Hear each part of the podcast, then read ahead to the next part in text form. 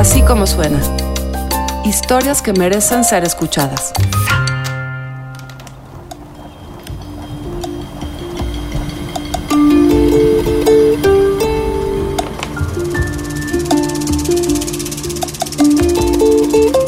Van a meter preso a Uribe. Es el mejor día de nuestras vidas. Que la justicia actúe y continúe con la investigación de los falsos positivos.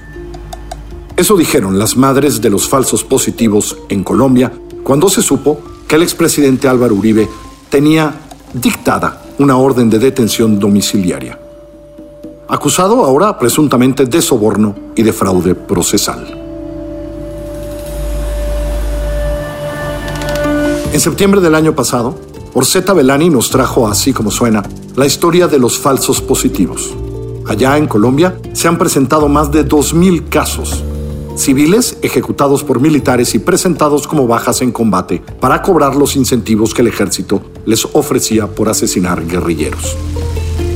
De esto, algún día, también tendrá que responder el expresidente Uribe en Colombia. Por lo pronto, le dejamos otra vez la historia de Orseta Belani desde Colombia, aquí, en Así como Suena.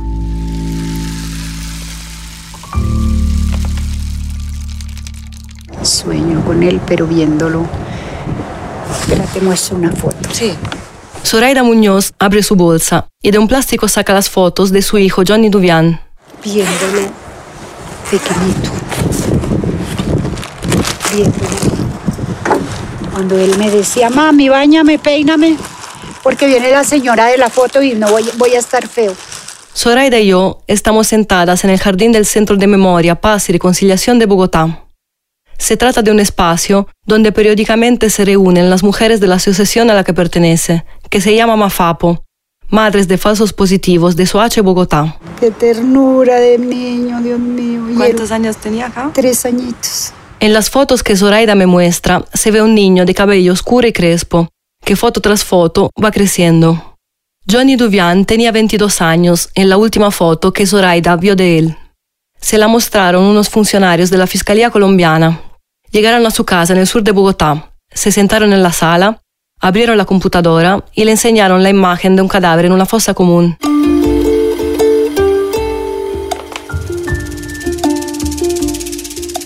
En una foto yo, porque yo exigí que me lo mostraran, boca abajo, nomás el estilo de él estar boca abajo, yo lo, de una vez lo saqué, si ese es mío. Eh, otra foto estaba boca arriba, así, con una pistola aquí en la mano, que le pusieron, no era de él, sino que se la pusieron, un revólver. Su carita de este lado no tenía cara, sino nomás esto. Yo lo reconocí por eso, sí, ese es mi hijo. Dos funcionarios le dijeron que Johnny Duvian había muerto durante un enfrentamiento con el ejército colombiano, que traía un revólver y que era guerrillero. Que él era guerrillero, que lo habían matado porque él era guerrillero. Y no, no. Jamás de los jamás mi hijo fue guerrillero, nunca, nunca. Y lo comprobaron que no. Comprobado está que mi hijo nunca fue guerrillero.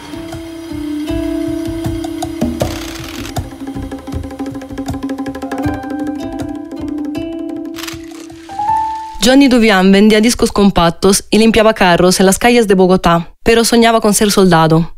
Cuando en julio de 2008 encontró a Alexander Carretero Díaz, un hombre que se presentó como reclutador del ejército colombiano, decidió ir con él a Ocaña, en el norte de Santander.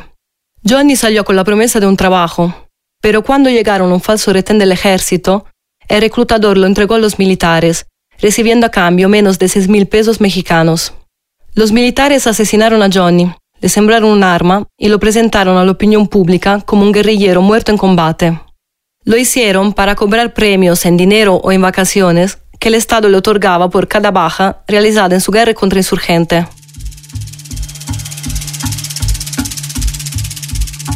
Entre 1988 y 2014, en Colombia se registraron 2.248 víctimas de ejecuciones extrajudiciales, civiles secuestrados y asesinados por militares y presentados como bajas en combate.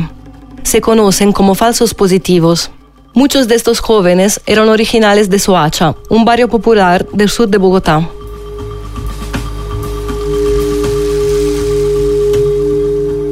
Entonces ella me dice, pero su hermano pertenecía a la guerrilla. Le dije, no, ¿cómo así? ¿Por qué? Me dijo, porque él figura aquí como guerrillero muerto en combate. En ese momento se me vino toda la noticia que yo vi de los jóvenes de Suacha y pues dice uno miércoles, fue lo mismo. Esta es Jacqueline Castillo, hermana de Jaime Castillo, un hombre que trabajaba con Johnny Duvian. En la fosa de Ocaña, donde se halló el cadáver de Johnny, las autoridades encontraron también el presunto cuerpo de Jaime. Jacqueline y sus hermanos viajaron hasta allá para buscarlo. No tuvieron que acudir al cementerio ni a medicina legal, sino a una finca alquilada a un particular para hacer fosas comunes. Empezaron a sacarlos a todos para mirar a ver cuál era Jaime. Eh, eso fue como a las 8 de la noche, no había ya sino pues como unas linternas con lo que hicieron las exhumaciones. Mm, yo realmente me vine con dudas de que sí realmente fuera él, porque pues no había nada que lo hubiera tenido alguna identificación. ¿Pero usted dio el cadáver de su hermano? Sí, pero eh, los dos hermanos que viajaron conmigo, había uno que desde el primer cadáver que sacaron decía, este es Jaime, yo que no, que no es. Y sacaban otro y decía, este es Jaime, yo no, ese tampoco es. Y sacaban otro y, y entonces como que era el último, dije, pues ya como que este sí es. Y nos trajimos ese, pero pues no vinimos como plenamente tranquilos de que sí realmente haya sido Jaime y para mi sorpresa hace dos días me llamaron de Cúcuta, eh, de la Fiscalía de Cúcuta, que parece que van a tener que exhumarlo porque tienen un cuerpo desaparecido de un joven que reclutaron ahí en Ocaña, que es un adolescente de 16 años, y probablemente no lo trajimos entre los que trajimos para Suacha y Bogotá. Entonces ahí también como que vuelve y, y dice uno, Dios mío, entonces sí tenía como mis dudas y bueno, si este no es Jaime, entonces ¿dónde está Jaime? El 59% de las ejecuciones extrajudiciales que se conocen como falsos positivos se presentaron entre 2006 y 2008, cuando Álvaro Uribe Vélez era presidente de la República. En un principio, el gobierno afirmó que los falsos positivos obedecieron a unas manzanas podridas, pero pronto se tuvo conocimiento de que se trataba de una política de Estado. Es decir, los altos mandos favorecían las muertes sobre las capturas. Las bajas no es lo más importante, es lo único que importa, decía una directiva interna del general Mario Montoya. En 2007, cuando el escándalo se hizo público, el expresidente Álvaro Uribe destituyó a 27 militares, algunos de alto rango. La fiscalía abrió juicios en contra de más de 5.600 personas. 1.300 soldados y oficiales de rango medios fueron sentenciados, pero ningún general llegó a ser condenado. Nosotras nunca vamos a saber la verdad. ¿Por qué no los mataron? Nunca. Porque este país está gobernado por ese asesino de Uribe. Nunca vamos a saber. Y él fue el cabecilla principal de los falsos positivos. En 2017, el coronel Gabriel de Jesús Rincón Amado fue condenado con otros militares a 46 años de prisión por la ejecución extrajudicial de cinco jóvenes de Soacha. Entre ellos, Víctor Fernando Gómez Romero, que había sido encontrado 10 años antes en una fosa de Ocaña. Se le miraba un, un, tiro en la frente, eh, que llaman, eso que llaman eh, un tiro de gracias, pero no se le miraba ningún otro tiro, él no tenía ninguna arma ni nada, pero a él le colocaron como a 10 o 20 centímetros de su manito derecha, le habían colocado una pistola 9 milímetros. Eh, no servía, estaba encascarada, nunca la dispararon y con eso supuestamente era que él estaba pues que delinquiendo, pues mentiras, porque mi hijo no era guerrillero, no era delincuente. Esta es Carmenza Gómez, madre de Víctor Fernando. Le entregaron el cadáver de su hijo en septiembre de 2008, en un estado lamentable. Pues mi hijo estaba en nevera todavía porque tenía 15 eh, días más o menos de, de, haber muerto y, entonces pues estaba bastante... Eh, fétido porque las neveras estaban, eh, habían muchos, muchos muerticos y, y, las neveras no congelaban bien y por eso estaban fétidos los cuerpos que habían en las neveras. Quebrada por la muerte del joven, indignada por el maltrato de las autoridades, Carmenza se incorporó a Mafapo. la Asociación de las Madres de Soacha. Empezó a buscar verdad y justicia con sus compañeras y su hijo John, que pronto fue asesinado por investigar la muerte de su hermano. En una tienda cerca donde él vivía, dos personas en una moto sin placas, eh, dentro una persona de esas me le disparó por tres veces con una pistola con silenciador y mi hijo quedó en coma porque el tiro se lo dio eh, bajo de la nariz en la boca. Carmenza nunca faltó a las audiencias del asesinato de su hijo Víctor Fernando, presentado como baja en combate. Audiencia tras audiencia, durante nueve años. Estaba preocupada de que el caso no llegara a sentencia, como pasó con muchos otros, pues los abogados de los militares se inventaban cualquier pretexto para retrasarlo. Después de nueve años hubo condena de los, de los militares, 17 militares que están en el caso de Víctor, Jader y Diego Alberto, y hubo, hubo condena en el 2017, el 3 de abril, eh, pero qué tristeza, el año pasado, en el 2018, me llamaron de las oficinas de la G que tenía una reunión que fuera urgente. Entonces yo fui y era para decirme de que los militares se habían acogido a la G, a la Justicia Especial para la, para la Paz y que estaban en libertad, que habían quedado libres. Y qué tristeza tan grande saber de que los asesinos de mi hijo y tantos jóvenes estaban en libertad. La JEP, la Jurisdicción Especial para la Paz, es el tribunal especial que entró en funciones en 2017 tras la firma de los acuerdos de paz entre el gobierno colombiano y los guerrilleros de las FARC. Estos acuerdos prevén tres mecanismos de justicia transicional, cuyo objetivo es acompañar el país hacia el postconflicto. Una comisión de la verdad, una unidad de búsqueda de personas desaparecidas y la JEP, la Jurisdicción Especial para la Paz. Su objetivo es juzgar los crímenes cometidos en el marco del conflicto armado. El caso 003 de la JEP es sobre los mal llamados falsos positivos. De acuerdo con las madres de Soacha, estos asesinatos no deberían de ser juzgados por el Tribunal Especial, sino por la justicia ordinaria. Ellos siguen insistiendo que, son crímenes de guerra, pero nosotros decimos cuáles crímenes de guerra si ellos no pertenecían a ningún grupo armado. Estos son crímenes de Estado, el Estado los mató. Entonces se supone que la G fue para llevar los procesos de, de crímenes de guerra. Nosotros no estábamos en guerra, nuestros familiares no estaban en ninguna guerra. Por eso consideramos que no deben de estar en la Justicia Especial para la Paz. ¿Y acaso participó en alguna audiencia de la JEP? No, yo nunca he ido. Nunca he ido, no. La vez que me invitaron, que me pusieron un abogado allá para ir a la JEP, ese día me paré a las 5 de la mañana y me salí hacia la sala, de mi cuarto me salí a la sala y no sé qué tenía, estaba oprimida, estaba vuelta a nada. Fui a la cocina, calenté un tinto. En ese tiempo fumaba. No voy a ir, dije. No voy a ir. Y de Dios estuvo. No fui porque todas las compañeras se enfermaron allá. De ver la negligencia de esos soldados allá. De todos pidiendo perdón así. ¿Qué perdón es eso? De acuerdo con las madres de Soacha y con Human Rights Watch, los militares llegan a la JEP para hacer un show mediático piden un perdón que no es sincero y eluden sus responsabilidades.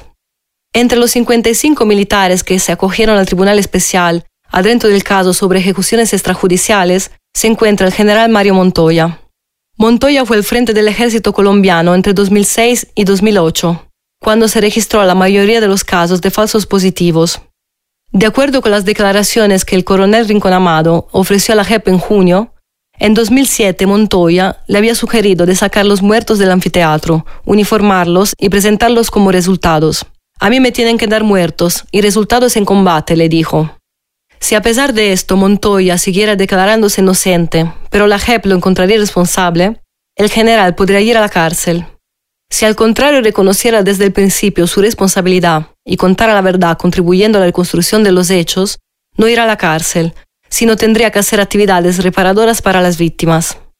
Para algunas madres de Soacha, como Carmenza Gómez, la JEP es un mecanismo creado para favorecer la impunidad. Lo de la JEP es una alcahuetería, una vaina para que, que yo no sé de dónde la sacaron, para que muchos asesinos queden en libertad, que los crímenes de Estado, los crímenes de la lesa humanidad queden en la impunidad. Otras víctimas tienen una opinión distinta. Adriana Arboleda, abogada de la Corporación Jurídica Libertad de Medellín, que representa a unas 80 víctimas de falsos positivos, afirma que la justicia ordinaria el proceso en contra del general Mario Montoya no ha avanzado absolutamente nada y que el riesgo de la impunidad está en todos los sistemas, en la justicia transicional como en la ordinaria.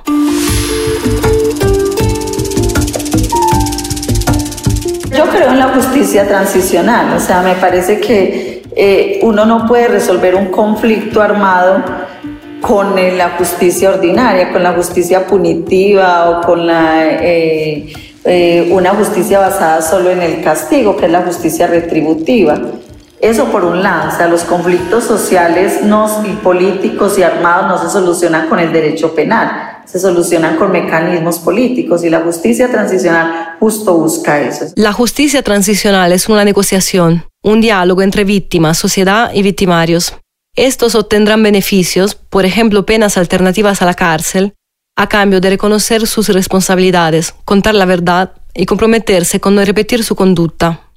De acuerdo con Adriana Alboleda, muchas veces a través de la negociación se puede lograr más colaboración del victimario y de esta forma descubrir qué pasó exactamente, quién dio la orden, dónde están los desaparecidos. Nosotros, los latinoamericanos en general y centroamericanos, bebemos de ese derecho romano donde es solo el castigo, ojo por ojo, diente por diente. Eso lo tenemos todos los códigos penales desde México hasta Argentina. Pero la realidad nos ha demostrado que todos vivimos de la impunidad, que, que pocos avances tenemos en materia de derechos humanos y que tendríamos que buscar otras formas para, para, para evitar, para reducir el delito y para favorecer los derechos de las víctimas. Uno de los objetivos de la justicia transicional es favorecer la reconciliación de sociedades quebradas por la violencia, como la colombiana. Para que la reconciliación se dé, es necesario el perdón, que es un proceso muy íntimo y personal, que no puede ser impuesto por el Estado. Lo hablé con Patricia Linares, presidenta de la JEP. Desde luego, nadie, nadie racional puede pensar que la reconciliación pueda devenir de un mandato constitucional o de decisiones de orden institucional. Eso es absurdo. La reconciliación pasa por el fuero interno de las personas, pasa por la capacidad que tenga una víctima, por ejemplo, de querer dar el paso a esa reconciliación. Pero esa reconciliación seguramente para esa víctima significa primero poder acceder al cumplimiento de sus derechos, a saber la verdad de lo que pasó y por qué fue victimizada a obtener justicia, de pronto no la justicia que ella misma quisiera, la justicia retributiva que seguramente en su fuero interno ella quisiera para que quien asesinó a su hijo. Esa justicia que le dijera, ese asesino de su hijo va a estar 60 o sin el resto de su vida en la cárcel. Entre las madres de Soacha hay quienes piensan que nunca van a obtener justicia y que por eso no pueden perdonar. Yo no puedo perdonar a aquellas personas que me le dieron un bote a la vida eh, mía y al resto de mi familia, al resto de mis hijos. Otras, con el tiempo y a través de la terapia y el trabajo colectivo, lograron abrir grietas que dejan espacio a la posibilidad del perdón. En este colectivo también tuve la oportunidad de participar en un proyecto de, de arte. En ese proyecto me sentí, saqué la rabia, saqué el odio, saqué, me conocí yo misma y reconozco que el perdón es muy bueno. Es algo que uno lo tiene que sacar para no seguirse haciendo daño saqué de mi adentro esa, esa cosa que no me dejaba vivir, el odio. Y más que todo, con el ejército. Yo hoy en día, yo antes veía pasar un personaje del ejército y ese uniforme a mí me, ese corazón se me ponía así, mire, como querer mandámele. Ya no, hasta hablo con ellos Yo sí, yo quiero perdonar. ¿Yo qué hago con tener rabia con una persona si me estoy haciendo yo daño? Si los militares cuentan su verdad sobre el conflicto, ¿está de acuerdo con que tengan beneficios como los ser encarcelados? Sí, ojalá contaran la verdad y por la vida de ellos también que tengan beneficio. Sí, porque uno no sabe cómo está la familia de ellos. Sí, la mamá, tienen hijo, tienen señora, hermanos también sufriendo de pronto igual el sufrimiento que nosotras estamos sufriendo. Eso sería muy bueno, que ellos contaran la verdad para que reciban beneficio. ¿Qué sacamos? ¿Qué sacamos por Z de que un personaje de eso vaya y pague 10, 20, 30 años? De acuerdo con Patricia Linares, presidenta de la JEP, la reconciliación es un proceso largo que la sociedad colombiana sí está dispuesta a emprender. Según ella, no son las víctimas quienes lo están poniendo en discusión. Los grandes obstáculos para avanzar en el cumplimiento de las funciones que den base a un proceso sólido que tardará muchos años de reconciliación han sido puestas en entredicho. Por quién? Por la sociedad civil, por las víctimas, no, por las instituciones hoy lideradas por un partido político, por ejemplo por quienes han estado en contra del proceso. Y en democracia es válido tener diferencias, pero es, es más la controversia institucional la que pone obstáculos que la, que la, que la sociedad civil. Desde el comienzo del proceso de paz, el partido ultraconservador Centro Democrático liderado por el expresidente Álvaro Uribe, ha intentado impedir la firma de los acuerdos de paz con las FARC. Hoy en día, el Centro Democrático está gobernando al país y pone en peligro su proceso de reconciliación, poniendo trabas al funcionamiento de la justicia transicional. Además, en mayo pasado el New York Times dio a conocer una noticia preocupante para Colombia. Destapó la existencia de nuevas directivas internas del ejército con el fin de doblar los resultados en las operaciones, ofreciendo a cambio premios y vacaciones para los militares. Basado en documentos que el diario nos revela y citando testimonios de tres oficiales bajo protección de su identidad, el medio explica la similitud de las recientes órdenes con los asesinatos ilegales ocurridos a mediados de la década del 2000, conocidos como falsos positivos. Tras el artículo del New York Times, el ejército revocó parte de estas órdenes. Al mismo tiempo, el presidente Iván Duque ascendió a nuevos altos mandos del ejército implicados en el escándalo de los falsos positivos. Las decisiones del gobierno alarman a las madres de Soacha, que exigen no solo se juzguen a los militares, sino también a los expresidentes Álvaro Uribe y Juan Manuel Santos, que en aquella época era ministro de Defensa y que en 2016 hasta recibió un Nobel de la Paz.